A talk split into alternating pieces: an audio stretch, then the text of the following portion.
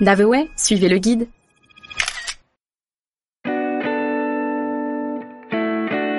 Caen, chez Guillaume et Mathilde. Caen est une ville discrète qui ne fait pas trop parler d'elle. Mais sous ses airs tranquilles, elle cache un patrimoine imprégné de mille ans d'histoire. Fortement marqué par le passage de Guillaume le Conquérant et de sa femme Mathilde, Caen se retrouve avec deux abbayes spectaculaires et un château, qui fut longtemps l'une des plus grandes forteresses du coin.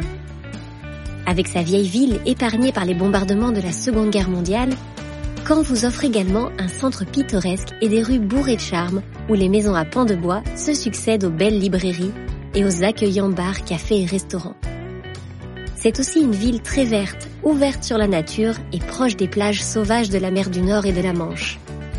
Un bol d'air pur chargé d'histoire donc, à consommer sans modération.